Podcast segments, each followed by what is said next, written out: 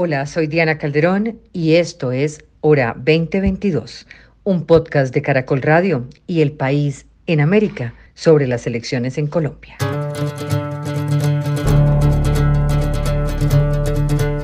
Bienvenidos al episodio 23 de la Hora 2022, la hora de elecciones.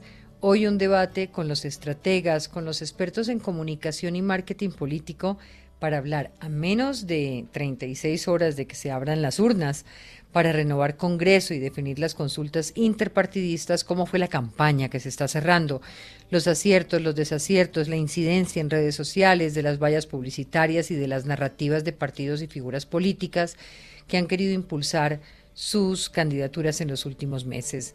Daremos una mirada a lo que podríamos esperar el domingo. Saludo a nuestros invitados, Ángel Becasino, experto en marketing político, asesor de campañas, estratega. Muy buenas noches. Buenas noches, Diana. Un placer estar aquí. Luis David Duque, director de Estrategia y Comunicaciones. Hola, Luis David. Diana, buenas noches para usted y para los demás participantes de la mesa. Darío Vargas, socio fundador de Datis Comunicaciones. Buenas noches también. Muy buenas noches en esta muy fría noche bogotana.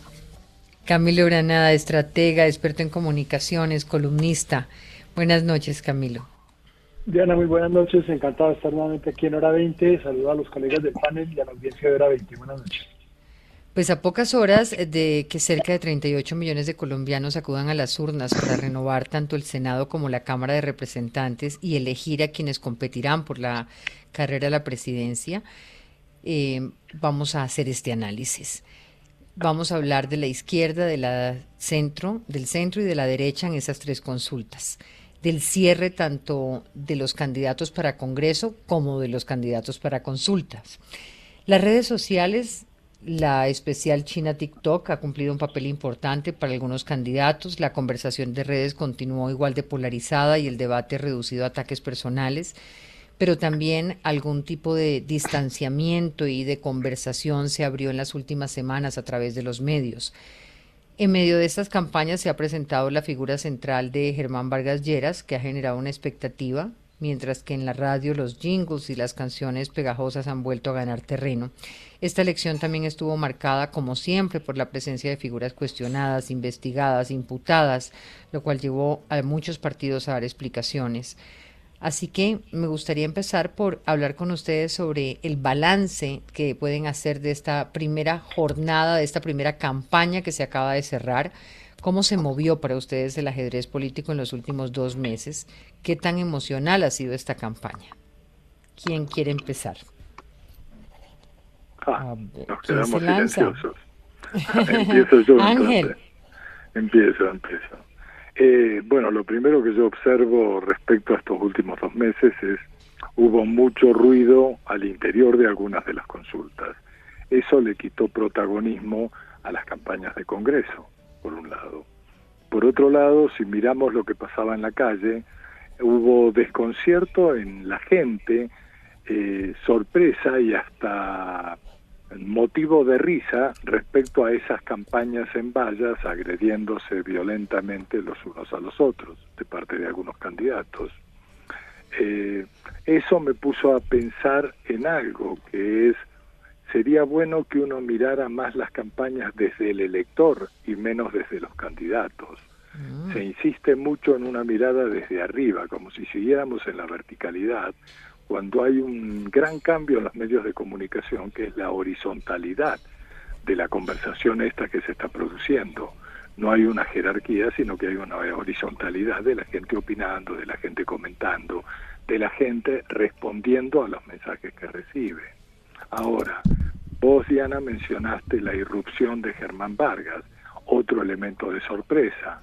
No sé si tan protagónico, pero en un momento en el cual se sentía que estaba Petro y los demás candidatos, ninguno se encontraba un perfil que destacara como para pensar de, digamos, lisa y llanamente, este es el competidor de Petro de cara a la segunda vuelta, Germán apareció como una posibilidad de agarrarse de alguien con un oficio muy grande, con una, digamos, una trayectoria importante, pero con unas resistencias enormes que dudo que las pueda superar. Es decir, dudo que pueda superar esa situación donde presentó 5 millones de firmas y solo sacó un millón y algo de votos, ¿no? Entonces, esto como una primera aproximación, pues para tomar la palabra, ¿no? Muy bien. Darío. Eh, eso es lo malo de no coger la palabra porque voy a tener que repetir mucho de lo que dijo Ángel. Eh, yo creo que lo único que ha pasado en la campaña es la irrupción de Germán Vargas Lleras con sus magníficos comerciales, eso que llamamos en, más en producción que en, comunicación política, unos valores eh, de, realización excelentes, una, una manera de contar una historia eh, en la que veo la mano de muy buenos eh, asesores en comunicación, porque eh, es, es, muy, muy bien, eh, vamos a hacer un, vamos a usar un santanderianismo, porque es Santander muy bien joteada, ¿no? muy bien preparada, muy, muy cuidadosa en su elaboración visual. Y, y, creo que es lo único que ha pasado un poquito en las campañas, porque eh, eh, siento a los candidatos de las consultas un poco a la espera, eh, a pesar de los debates que ha habido, algunos organizados por esta, por esta cadena, en los debates se prestan más para, para ahí echarse unas vainas y, uno, y, uno, y unas pullas, pero no son debates de verdad en donde el mensaje que es lo que ha faltado en toda la campaña para mí. O sea, quizás el único que tiene un mensaje claro, eh, que encarna mejor un mensaje claro, es Gustavo Petro. Uno ubica perfectamente eh, a Petro en el, en el radar político. Eso no pasa con nosotros. Uno no sabe, o sea, voy a decir una cosa que yo sé que corro muchos riesgos, pero Fico podía perfectamente estar en, en la coalición eh, Centro Esperanza y no hubiera pasado nada. no, distinguiría entre una y otra, entre uno y otro. Entonces, eh, y, Alejandro Gaviria puede Será porque las posiciones de Fico han sido realmente posiciones muy de derecha, ¿no? Sí, sí, pero, pero la, fíjate, yo que estoy de acuerdo con, con lo que dijo Ángel, para insistir en ello, eh, el, el, punto es que se está pensando en ellos, no en el electorado. Eh, Fico que tiene una magnífica, eh, ¿cómo diría un, magnífico branding, porque es que uno llamarse Fico y aspirar a la presidencia, pues tiene una cosa eh, muy buena. lo mismo le pasa a Alex Char, o sea, Alex podía ser el producto Alex Char, y no estoy contando todos sus alrededores y todas sus circunstancias, sino el branding Alex Char es muy bueno y es una persona que yo me atrevería a usar de nuevo un, eh, una palabra poco formal, es un bacán, ¿no? Uno lo ve como un bacán, como chévere, con la gorra y con la gorra que es para taparse la calva y todas esas cosas, pero, pero, pero se ve muy, muy fresco. El problema de echar. Usted decía ahorita, Darío, que lo único que ha pasado en la campaña es lo de Germán Vargas Lleras. Yo me pregunto, lo único que ha pasado en términos de comunicación política, porque en términos concretos, eh, tendría que haber un lanzamiento específico de la campaña para que realmente pueda ser un hecho político ya definitivo, definitivo, o sea, en términos de comunicación política. Estoy absolutamente de acuerdo contigo. Lo que lo más posible, lo que yo más veo, eh, y puedo equivocarme, lo que yo más veo es que esto ha sido más ruido que nueces, ¿no? Mm. Eh, para usar un refrán del refrán español, ¿no? Ha habido mucho más ruido que nueces. Sí, Luis David. Yo, yo quisiera, yo, yo creo que estoy en otro mood, sí. porque yo vi eh, en, en, la campaña varios golpes de comunicación. No podemos olvidarnos del escándalo de Alex.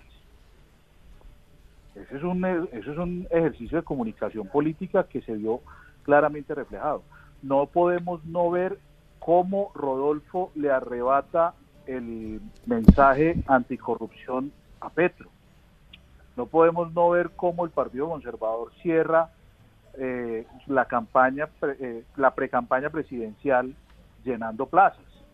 O sea, hay una serie, no podemos no ver a un Petro yendo donde el Papa. O sea, hay una serie de ejercicios de comunicación política que son muy fuertes, que a la final no, no mueven la aguja del electorado. Ah, y, otra, perdónenme, las encuestas y la, y la ausencia de algunos candidatos en, en los debates y las peleas internas, por ejemplo, dentro de la, dentro dentro del dentro de la coalición de la esperanza. Entonces creo que sí han habido unos ejercicios de comunicación, pero de acuerdo, estoy de acuerdo eh, que no hay ese contenido del cual está esperando la gente de que se hable. Ok. Camilo Granada. Sí, yo tengo varios elementos, concuerdo con algunos de mis colegas en unas cosas y en otras no. Yo creo que efectivamente la, verdadera novedad de esta campaña electoral es la invención de la tercera vuelta presidencial. Y eso terminó efectivamente en, la, en, llevar al segundo plano la discusión de Congreso y los, y los debates sobre eh, la composición del Congreso y los partidos como protagonistas de las campañas de las campañas electorales porque como ahora nos inventamos una tercera vuelta eh, em, estamos metidos en campaña presidencial dominando la discusión desde desde desde pues desde, desde por lo menos hace cuatro o cinco meses eh, y en particular en, en este año entonces esa es mi primer mi primer primera observación en términos de, la dinámica electoral. Eh, lo segundo es que eh, sí creo que, eh, hablando de la, de la, del tema de las vallas que, decía Ángel que era hasta gracioso, yo creo que el, el, estilo de las vallas actuales es la polución, la contaminación en las vallas de el, de la, del tono eh, y la agresividad de las redes sociales.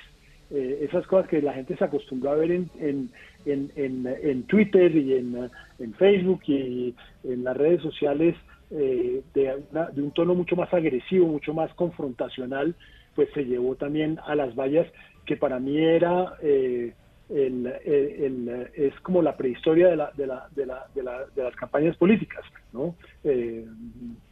habían pasado a un segundo plano por su efectividad y ahora se volvieron, volvieron a, ser noticiosas porque se volvieron objeto de polémica como las polémicas que hay en Twitter.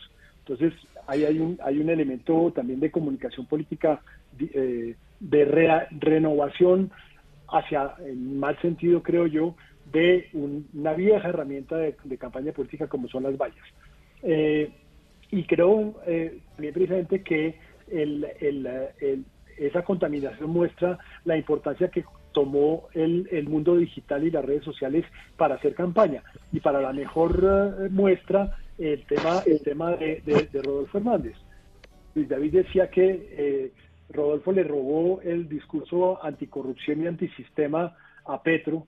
Es cierto, pero sobre todo se mm, eh, eh, monopolizó, bueno, no monopolizó, pero se volvió el protagonista de las redes sociales y lo vimos en una de sus pocas apariciones públicas cuando escribió su candidatura, siendo que no iba a hacer eventos en plaza pública ni nada por el estilo, que él se iba a quedar ah, haciendo campaña exclusivamente por las redes sociales, eh, cosa que es realmente pues una actualización en Colombia frente a las elecciones anteriores eh, de, una, de un fenómeno que ha venido ocurriendo en otros países eh, en los cuales efectivamente las redes sociales se vuelven el primer, eh, la primera plaza pública, la más importante de ellas. Y ahí entonces tengo una pequeña diferencia con Ángel que me gusta su forma de hablar, de decir que estamos mirando esto de una forma vertical desde los candidatos. Sí, me parece interesante y además como desafío a los medios hacer una, una información desde el elector. Pero, pero precisamente que, desde ese punto de vista, perdón, eh, Darío, ya termino, eh, pero precisamente lo que creo es que la prueba de que esto no es tan así es que eh, las, se han llevado al único espacio, las campañas se han, han tomado un lugar preponderante en las redes sociales, que es el único espacio real donde efectivamente hay es, casa abierta ciudadana. Todo el mundo puede interactuar con los candidatos a través de las redes sociales para agradecerlos, para felicitarlos, para alabarlos o para insultarlos. Mm. Eh, entonces, en, eso, en ese sentido, sí hay una una horizontalización, contrario, yo estoy un poco en desacuerdo eh, eh, con Ángel por eso, es que hay una horizontalización de la comunicación política porque todas las, y las campañas se hacen a base de testeo de mensajes en las redes y entonces se manda una, un, un, un, un spot de, de en, en, Facebook A y un, un spot B y se, y se mira cuál tiene más interacción cuál tiene mejor respuesta, entonces se cambia eh, y se mantiene el que funciona mejor, se hacen eh, eh, publicidades mucho más segmentadas en, a través de las redes sociales, a través del, Internet, a través de Google. Entonces, sí creo que hay una, hay una diferencia en la forma de comunicar que es muy importante. En junio del 21, cuando tuvimos el, primera, el primer hora 20, con muchos de ustedes, creo que casi todos de ustedes específicamente, hablábamos de que el proceso político no emocionaba lo suficiente y que los asuntos de pandemia y economía iban a marcar la agenda, que Petro, como ahora, iba muy bien y que iba a ser muy difícil de combatir. La derecha y el centro estaban divididos.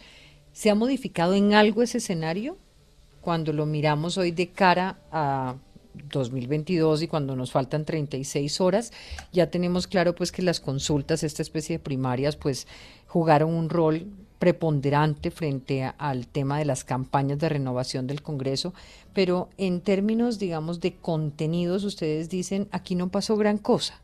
Y yo quisiera como que fuéramos más al fondo, porque, digamos, por lo menos yo que tuve la oportunidad de moderar tres debates, yo siento que sí hubo una una profundización en, temas que permiten unas diferencias entre ellos.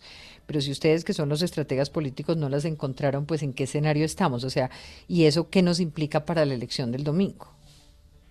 Déjeme, déjeme Diana, interrumpirla eh, con, la siguiente idea. Yo sí creo que eh, las redes sociales, desde luego, son una herramienta muy eh, útil y casi estoy sonando a tonto diciendo esto, pero eh, sí son parte de, la comunicación política. Sin embargo, creo que la mayor parte del impacto que tienen las redes sociales, como es el caso también de las vallas que anota Camilo, eh, solo tienen impacto real entre eh, la gente, entre el elector, cuando son difundidas por los medios tradicionales. O sea, cuando Caracol, El Tiempo, el Espectador, el Heraldo de Barranquilla, el País de Cali, el Colombiano de Medellín, vuelven esa noticia, vuelven esas vallas, fotos en los periódicos, es que empieza el debate, ¿no? Es eh, cuando ustedes entrevistan en Caracol a la persona que puso una valla y le replican, es que ahí es cuando comienza el debate.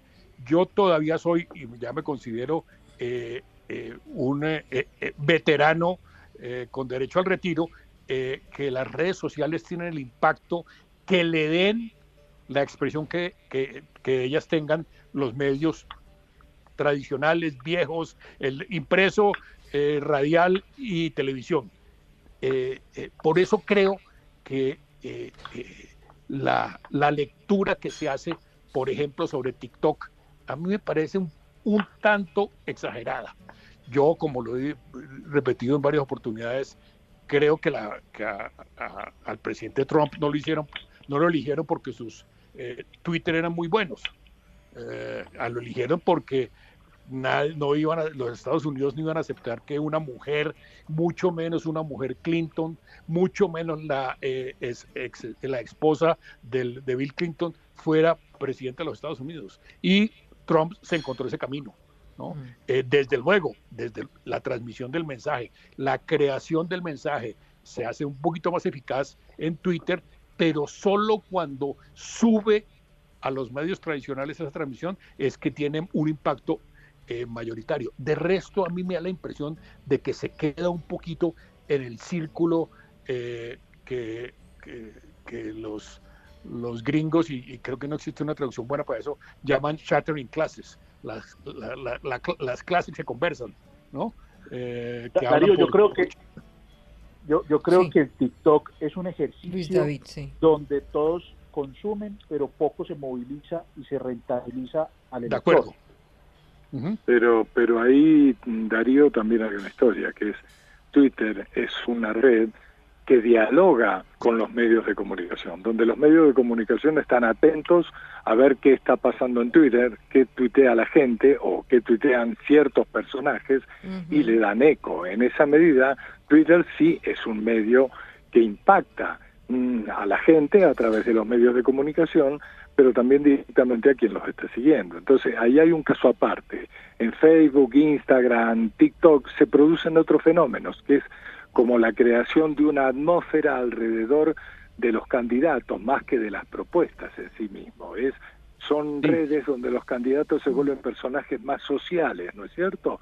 Caso Rodolfo. Rodolfo es un impacto, estoy de acuerdo con lo que decías vos, Luis David, del caso del cómo arrebató por hablar directo, por hablar eh, de frente, un tanto a los guaches, ¿no es cierto? En Rodolfo arrebató ese discurso de, la anticorrupción, por decir las cosas como en blanco y negro, ¿no es cierto?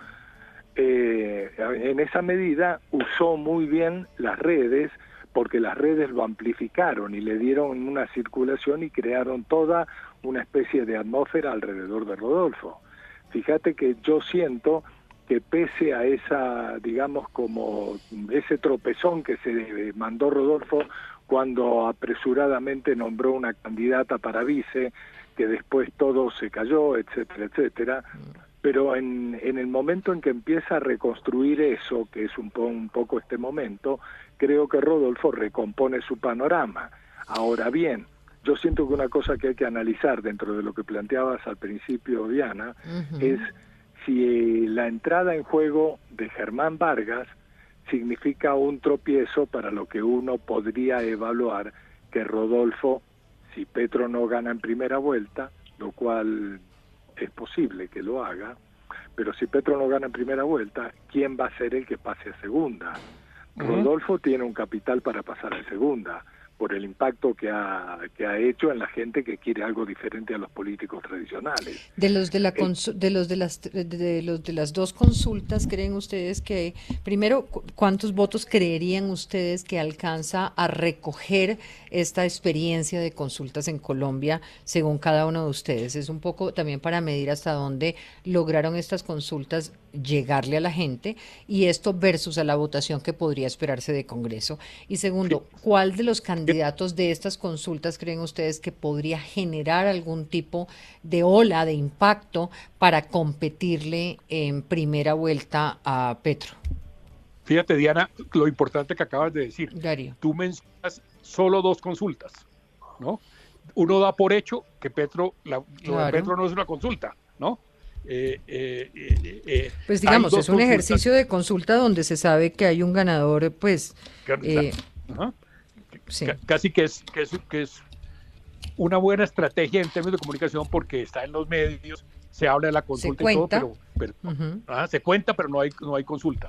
Eh, eh, ¿qué, creo yo que va a pasar? Yo creo que puede, pueden ocurrir dos sorpresas. Uno, que Fajardo no alcance. Y eso quiere decir para mí que la votación de la coalición Centro Esperanza sea muy bajita ¿no? Eh, que, esté alrededor de los 3, 3 millones 500 mil votos, mientras que yo considero, y lo hago analizando como técnico y no como y no partidista para nada, considero que la votación de eh, el equipo Colombia puede ser más alta que eso. Y eso sería un hecho político interesante. Sobre todo si eh, aceptamos Estamos hablando que sumadas estas dos consultas, ¿usted cree que se alcanzan 8 millones de votos? Exacto. ¿Y, cuánto le pone a la consulta del pacto histórico? Exacto, los 4 o 5 que tenga, que tenga Petro para, para estar en entre 12 y 14, ¿no? Eh, contra, y, y eso es interesante también porque yo estimo que la votación eh, para Congreso, Senado y Cámara debe estar entre los 18 y los 20. O sea, fíjate que nos hemos concentrado mucho en las consultas, pero la votación mayor va a estar ya vamos, Ya vamos para allá inmediatamente. Eh, en este, cuando usted dice, usted cree que no le alcanza a Fajardo, no le alcanza a reunir el número de votos que se requeriría en la coalición de la esperanza o no le alcanza a él y ganaría otro. No, no, yo, yo creo que es que el, el, el hecho de que Fajardo esté un poquito apagado hace que la coalición Centro Esperanza no vaya a tener mucha votación. ¿Y no, cree que entre que Alejandro podría remontarse o el mismo Galán? Ah, yo, yo creo que, que, que, Alejandro Gaviria ha hecho un esfuerzo buenísimo estos últimos días. Eh, vi por ahí, y perdónenme, y me, pueden tomar con sorna, eh, vi en las redes sociales una entrevista muy buena de él sobre, sobre su experiencia como tecnócrata y economista.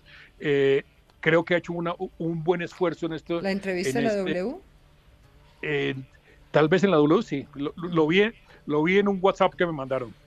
Eh, y tiene también eh, una buena campaña, mucho mejor de lo que uno suponía eh, Juan Manuel Galán. Pero creo que con todo y eso, Sergio, que, que, no ha hecho campaña, o sea, uno, o sea ustedes estaban discutiendo ahorita Ángel con, con, buen, con buenos fundamentos, que la campaña anticorrupción eh, se la robó eh, Rodolfo Hernández a Petro. Y supuestamente, pues, el candidato anticorrupción era Sergio Fajardo.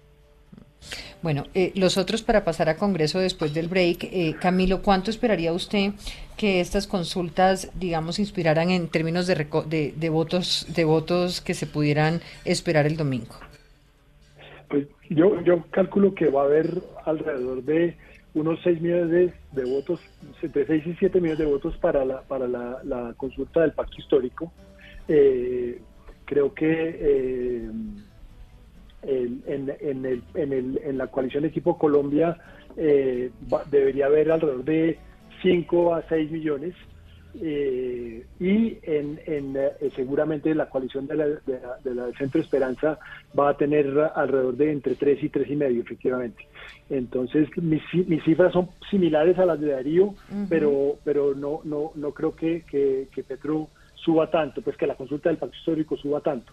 Eh, y sí creo que la que la consulta y la razón por la cual la consulta del, del, equipo Colombia va a tener más uh, incidencias porque suma los votos de tres o cuatro partidos eh, que están muy jugados al Congreso, que son la U, el Partido Conservador, eh, ¿no? Entonces, eh, ahí hay, ahí hay una, Ya.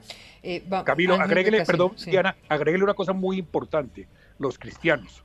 Los cristianos eh, ah, están eh, muy molestos en su derecho de, de, de por, por, el tema del aborto y se, va, y se, meten con todas. Y los cristianos meten entre 800 y un millón de votos. No, y no se nos puede olvidar que es que la, el, la fecha de la elección es para movilizar las, el Congreso. Quien tenga las estructuras de, de Congreso es quien va a sacar la mayor cantidad de votos. Yo creo que son muy pocos los colombianos que van a salir a votar el 13 de marzo pensando solamente en, una consulta presidencial. La gran mayoría de colombianos que vaya a salir el 13 de marzo es porque tienen un candidato al Congreso por quien votar. De acuerdo. Bueno, aquí quién me falta, Luis David, eh, sus, sus cifras para, la para las consultas yo creo que Petro puede estar entre 5 y medio y 6 millones, la, el pacto histórico puede estar entre 5 y medio y 6 millones de votos. Creo que el equipo por Colombia puede estar entre 4 y medio y 5 millones de votos y creo que la esperanza puede estar entre 3 y medio y 4 millones de votos. Muy bien, me falta... Ángel. Ángel. Ángel. Yo creo que la votación al Congreso va a ser eh, mucho mayor que para las consultas. Probablemente la votación al Congreso esté entre 16, 17, 18 millones.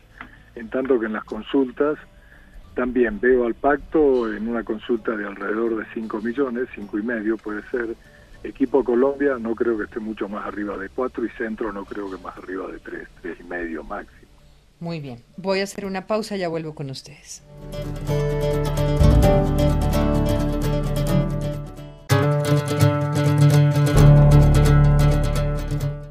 Regresamos con Camilo Granada, Ángel Becasino, Luis David Duque, Darío Vargas, los estrategas de la hora 2022, hora de elecciones, analizando cuando faltan 36 horas para nuestras elecciones y cuando empezamos ya en una nueva etapa que es las presidenciales. Miremos ahora lo que viene para Congreso cuando ya se hayan definido estos candidatos. ¿Cómo se imaginan ustedes el nuevo mapa político del Congreso? Casi la mitad del Congreso no está buscando reelegirse, o sea, 43. Y también en medio de una compleja situación para las circunscripciones especiales de paz. ¿Podríamos esperar un Congreso atomizado, un Congreso con algún tipo de mayoría? ¿Cómo lo ven? Diana, si quiere arranco yo esta vez. Pues yo creo que la primera, a, grande, a, grandes, a grandes rasgos, lo primero es que claramente va a haber un movimiento hacia la izquierda en el Congreso. Eh, el, pues solamente pues porque el, Centro Democrático va a perder escaños y, y, la U, que digamos está en, el, en, en, la derecha también, eh, va a perder igualmente varios, varias, por, lo menos en la composición del Senado va a perder varios, varios escaños. entonces, el surgimiento del pacto histórico con lista única, cerrada, cremallera, hace mucho más fácil votar por ella y yo creo que por lo tanto pues esa va a ser la, la, gran irrupción y el gran cambio en el, marco en el marco de la composición del, del Congreso más la coalición Centro Esperanza y el nuevo liberalismo que van a tener van a tener una una, una, una, una representación en el Senado y por lo tanto van a mover un poco el espectro el, el, la, el centro de gravedad ideológico del Congreso se va a mover hacia la izquierda. ¿Qué tanto? No sabemos, depende de que también le vaya al, al, pacto histórico y a, y a, la coalición de Centro Esperanza en, en, esa, en, esa, en estas elecciones. Eh, pero claramente se va a mover un poco hacia, hacia, hacia la izquierda. Eh, entonces, esa es como la, la, la, la, primera gran conclusión. Mi segunda conclusión es que vamos a ver, creo yo, habitualmente en el, en el Senado, la tasa de renovación, caras nuevas en el Senado, es alrededor del 25% de los, de los senadores que se renuevan. Eh, es mucho más alta en la Cámara, pero este año yo creo que la, la, renovación va a ser más alta, precisamente porque hay una cantidad de candidatos nuevos del pacto histórico, eh, incluso de, la coalición Centro Esperanza eh, y, del, y del nuevo liberalismo. que son caras nuevas a diferencia de lo que pasa con, con, los partidos tradicionales. Pero el otro elemento importante es que los grandes electores de hace cuatro años están, están fuera de la competencia, ¿no? Eh, Álvaro Uribe Vélez, eh, eh, Antanas Mocus, varios de ellos de los que sacaron importantes votaciones, 800 mil votos sacó, sacó Álvaro Uribe Vélez al, Senado hace, hace cuatro años, 500 mil o más sacó Mocus en esa misma elección. Entonces va a haber una recomposición importante y un cambio, un cambio de, de una renovación más importante que otras veces en el Senado y esa renovación va a ser con un giro a la izquierda. Muy bien, entonces giro a la izquierda en el caso de Camilo. Eh, Ángel, ¿cómo lo ve? Pienso que sí va a haber una emergencia mucho más fuerte de candidatos de izquierda de lo que hubo en la elección anterior. Yo veo más o menos que no el pacto va a estar en alrededor de 15, pensando al Senado como si fuera el termómetro. 15 curules, los conservadores creo que se van a mantener también en alrededor de 15, eh, tendrán 14, tendrán 16 o 15, Partido Liberal igual, o sea que ahí se va a mantener una, una cosa consistente. Cambio radical lo veo entre 10 y 11, una cosa así. Verde Centro Esperanza también, 10, 11, quizás algo más hay una posibilidad, es decir, grandes perdedores totalmente de acuerdo con Camilo, Centro Democrático y la U. Y hay dos emergencias que en mi estimación creo que van a pasar el umbral y van a meter por lo menos tres, que es Fuerza Ciudadana y Nuevo Liberalismo. Entonces, si uno arma todo esto, creo que va a ser un congreso interesante de observar cómo se componen los acuerdos de bancadas o los acuerdos de orientación común frente a los distintos temas que se debatan en el Congreso. Me parece que, digamos, hay un aire, una brisa, no digamos un gran aire, pero una brisa de renovación que vamos a ver en el Senado. En el Senado y en la Cámara, obvio. Darío. Y Estamos hablando de un Congreso atomizado. Exacto, yo, yo veo eso vamos a hacer un cálculo eh, siguiendo un poco, creo que estamos de acuerdo, eh, desafortunadamente porque no hay debate, más o menos en las cifras. ¿Qué nos lleva a eso? Pongámonos de acuerdo, 20, para hacer el cálculo fácil, 20 eh, del pacto histórico, 10 del Partido Liberal y, y, y, algo más. Eso nos daría un 35-40%, digamos, liberal de izquierda. Eh, yo no sé si ahí eh, cómo quedaron eh, el Partido Verde y así, así, y todas esas cosas donde la calle tendrá unos fundamental. eso nos da más o menos 45, 45% del, del Congreso. Por el otro lado, llamémoslo la derecha, está en cifras muy parecidas, 10, del, 10 12 del Partido Conservador. O sea, más o menos ven ustedes que va a ocurrir lo mismo que con las consultas. va a haber un empate. En, no, yo, yo estoy mirando un poquito más, Diana, hacia adelante eh, con las cifras que, que, dieron mis, mis colegas. Eh, al próximo presidente, quien quiera que sea, le va a tocar un Congreso muy difícil de gobernar. Yo no creería que tanto como atomizado, pero sí va a ser un gobierno eh, que tiene que ver el Congreso con mucha con mucha tendencia, y estoy de acuerdo con Camilo en que la izquierda va a tener un papel importante en el Congreso. si Petro tiene la si Petro llega a ganar, Petro va a tener un Congreso bastante complicado porque hacer mayoría va a ser muy, muy costoso. Eh, va a tener una mayoría muy, eh, muy precaria si la logra. Lo mismo un presidente de, derecha, como ustedes decían ahorita, que puede ser Fico. Eh, yo no creo que sea atomizado, porque las fuerzas de todas maneras van a estar entre izquierda y derecha. No me atrevería a pensar en un parlamento a la italiana, eh, sino más bien un parlamento, un parlamento a la francesa, donde, eh, donde hay muchos partidos de izquierda y hay muchos partidos de derecha. ¿No? digamos, y que, además tienen, el acuerdo de que la, que la ultraderecha o la extrema derecha no la tienen en consideración. aquí va a enfrentar el nuevo presidente que elijamos, bien sea en la primera vuelta o en la segunda vuelta, un Congreso bien, bien eh, la palabra es polarizado, se podría hacer. Diana, yo, yo, yo difiero un poco de mis compañeros. Lo primero que hay que entender es que las elecciones de Congreso son unas elecciones donde las estructuras políticas, mal llamada maquinaria, juegan un papel importante.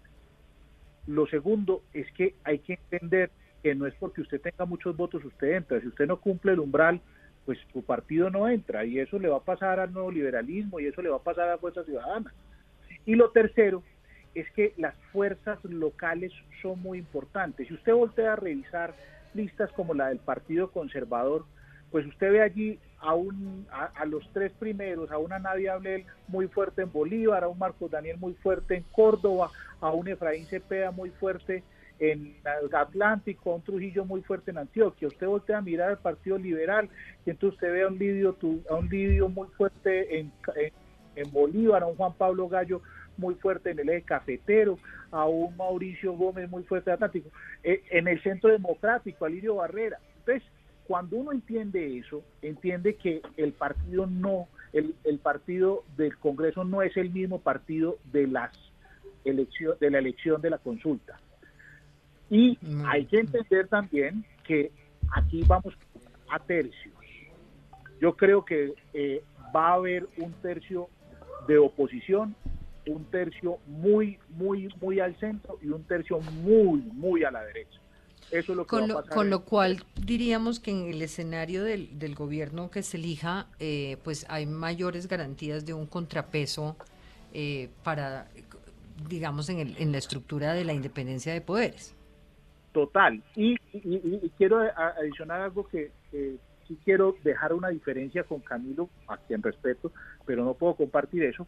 Eh, las personas que hacen campañas políticas saben que no hay competencia dentro de las listas, pues la lista no tiene la, mayor cantidad de votos posible. Entonces, esas listas que son listas cerradas, pues el que está de, de décimo para abajo no hace absolutamente nada porque sabe que no va a entrar al Congreso.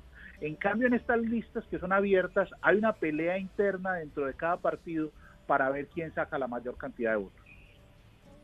Luis David, estoy totalmente de acuerdo con usted y ese es parte de los problemas de la política colombiana, en particular en el Senado, desde que se eh, fundó la, desde que se, la Constitución del 91 creó la circunscripción nacional para el Senado y el presidente López, el, expresidente López en esa época decidió que había que hacer la operación avispa, que es el origen de la lista abierta al Senado y, el voto preferente. Entonces, eh, eh, estamos en eso estoy totalmente de acuerdo con usted. Yo lo que creo es que el, el, en materia de comunicación política, el, el el pacto histórico por tener esa lista cerrada cremallera tiene un, discurso de la campaña, digamos, que impacta y que facilita el voto. Estoy de acuerdo que la teoría y la práctica han demostrado que la competencia entre, entre candidatos de un mismo partido eh, ayuda a generar votos para el partido, pero en este caso creo que eh, la lista cerrada del pacto histórico puede terminar siendo una, una, ventaja. Pero estoy de acuerdo con usted en, términos generales. Y habrá que ver si esta apuesta del pacto histórico de una lista cerrada cremallera eh, revierte 22 años, 32 años de historia eh, de mm. elecciones eh, en, Colombia o no. Pero es, cierto, es una apuesta. En agosto de, del año pasado usted decía que Petro iba a ser presidente, pero no en esta oportunidad. ¿Usted replantea esa hipótesis hoy? Yo creo que al final Petro, eh, bueno, yo me mantengo, me sostengo. Yo creo que al final Petro va a terminar siendo presidente de Colombia. Eh, esta oportunidad que yo veía mucho más cercana, creo que la irrupción de, de, Fico, eh, la irrupción de Rodolfo Hernández, eh, la posible de Vargalleras, que yo creo que Vargalleras finalmente no se presenta. Eh, yo creo que Petro al final va a terminar perdiendo de nuevo por muy poquito, pero eso me coloca en la necesaria disyuntiva de decir, de nuevo, no va a ser ahorita, pero va a ser después. Y no quería dejar pasar por alto algo que dijo Diana, que me parece muy pertinente. Es muy posible que tengamos un Congreso mucho menos mermeladeable eh, en esta oportunidad. ¿no? Es un Congreso que va a ser mucho más difícil de, de sobarle el lomo. Eh, va a haber eh, un esquema como lo que hicieron durante mucho tiempo los patriarcas de los años 70, va a haber un, o de los 80 un esquema gobierno-oposición mucho más claro. ¿no? Eh, bien sea porque tengamos un presidente de, centro derecha y un parlamento de izquierda, eh, eh, de, liberal de izquierda, digamos, y un, o, al revés, un presidente de izquierda frente a un Congreso de oposición bastante dura de derecha. Las movidas de Vargas Lleras, eh, lo que haga el Partido Liberal, la definición de fórmulas a la vicepresidencia, ¿creen ustedes que nos va a plantear un escenario más claro de aquí en adelante a partir del 14? Ojalá. Claramente, claramente. Yo creo que eh, lo que pase el domingo es punto de partida para lo que va a pasar el 28 de mayo. Y es donde empiezan las fuerzas a reacomodarse en, ese ajedrez. Eh, eh, algo intentó hacer el Partido Liberal con la unión, con la reunión de, Gaviria con Petro. Eh, algo eh, está tratando de hacer Germán con la inscripción de un candidato presidencial por si hay algo que hacer. Yo creo que el 14 el panorama es muchísimo más claro sabiendo el Congreso que, se, que se haya elegido. Yo estoy de acuerdo en que el 14, sí, el 14 va a haber un panorama más claro en función de qué pasa con las consultas, de cómo se abre el abanico de las opciones de cada mayo, y ahí insisto en un punto que no recuerdo si lo comenté antes, pero creo que no, que es la irrupción de una sola candidata mujer que va a haber ahí en ese panorama, que va a ser Ingrid, lo cual le da la posibilidad de hacer una campaña muy interesante si tiene un equipo, un equipo estratégico, digamos, que vea esa posibilidad. Eso puede sorprender en alguna dirección lo de Ingrid. Hay que tenerlo en cuenta porque es la única mujer en medio de un abanico de hombres. La segunda historia, mm, veo que mucha gente está como ilusionada con el personaje Federico Gutiérrez, no lo veo tan fuerte. Veo fuerte a Rodolfo Hernández dentro de este momento, veo interesante la irrupción de Germán Vargas, a mí me parece que Germán Vargas va a ser candidato, va a intentarlo por, por su historia personal, por un montón de cosas, por su orgullo, por su ego y por sus antecedentes, aún sobreponiéndose del papelón que hizo en la elección del 18, creo que lo va a intentar. Entonces todo eso va a recomponer el esquema y va a poner en juego dos elementos importantes. Uno es saber con cuántos votos entraron los que participaron en las consultas y ganaron ahí evidentemente el que va a tener el impulso más fuerte creo que va a ser Petro, pero es importante ver con cuántos con cuántos votos entran los otros candidatos. La segunda historia es realmente qué composición tiene el Congreso a partir de estas fuerzas o de las fuerzas que se vean más competitivas, exceptuando el personaje Rodolfo Hernández y la personaje Ingrid Betancourt, que no van a tener, digamos, ese impulso de la presencia en Congreso. Claro. Y Oscar Iván Zúñiga, Ángel, que tendrá una presencia en el Congreso, pero, pero pues que no está, que, que arranca sin estar, sin una base eh, de votos propia, porque, sí, de acuerdo. no está jugando en las consultas. ¿Y, Oscar Iván fuera de bailar mal existe? Eh, ¿Ustedes ven un posible retiro de Oscar Iván Zuluaga o no? Sí, yo creo que sí, es posible. Yo lo acabo de decir. Yo, Muy bien, estoy convencido que, Oscar Iván no termina en primera vuelta. Sí, yo creo que yo creo que yo creo que, que, el, el, la, decisión del, del presidente Duque de hacer campaña en la consulta y de motivar a sus electores, a los pocos que le queden, eh, pero y a su electorado del Centro Democrático a participar en las consultas es una reflexión que muchos en el Centro Democrático están teniendo y están pensando eh, mejor mejor garanticemos que tenemos un candidato eh, en elegido en la consulta que nos sirva para poder eventualmente sacar dejar dejar a un lado a Oscar Iván pero yo no lo veo tan fácil que él se retire, honestamente. es lo que lo que veo, obviamente, con Germán Vargas Lleras, si se lanza, eh, con, con, con, Rodolfo Hernández, que es un populismo y una cosa que es anticorrupción, pero también es orden y mano dura, es una, es una mezcla de, eh, argumentos para la izquierda y el antisistema y también argumentos para la derecha y, y, la, y la mano dura. Yo creo que eso hace que vamos a tener una, una elección en la cual vamos a tener por lo menos dos candidatos de centro, el que gane en la coalición de Centro Esperanza e Ingrid, eh, tres candidatos, tres candidatos eh, como mínimo en la derecha, Oscar Iván, el ganador de la, consulta Equipo Colombia, eh, y Rodolfo Hernández a hoy, y eventualmente Germán Vargas y un candidato de izquierda nacionalista que sería que sería Petro eh, que le pero que compite en parte con los votos con, Petro como decía Luis David eh, el voto antisistema más que anticorrupción eh, lo que se lo, ha perdido en parte o, se lo ha arañado Hernández a, a, a, a Petro. Hernández a Petro. Muy bien eh, ¿Les parece si nos vemos en unas dos semanas? ¿Nos escuchamos y nos vemos en unas dos semanas? Me parece bien. los errores que cometimos. No, y además porque me parece interesante mirar en dos semanas un poco ya cómo, cómo empieza a darse esto. Pues venimos ya, hemos llegado aquí a este episodio 23, después 23 programas hablando de esto, de los cuales ustedes han estado en muchísimos. Pues ideal que podamos continuar con este análisis, si les parece. Dos, dos cosas adicionales, eh, Diana, sí, claro que eh, sí. Uno es a, nos, eh, a nosotros, y Camilo lo incluyo, creo que ahí eh, nos enseñaron que en política 15 días es el largo plazo. Exactamente. Por eso puse 15. Por eso 15 días ya estamos después.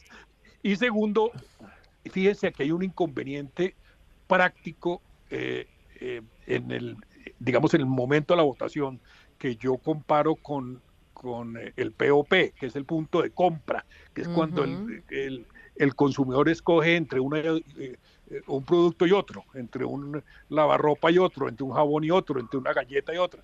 Ese que se llama el POP eh, en, términos de mercadeo de la política es el momento en que uno escoge, eh, ahí en el cubículo pone la, cruz. Y, y en la instancia de tener que pedir, de tener que pedir el tarjetón de la consulta por el cual quieren votar uno, es una limitante que hay que tener en cuenta. Muy bien, pues estaremos muy pendientes de los resultados y la mejor de las suertes a cada uno en su elección del domingo.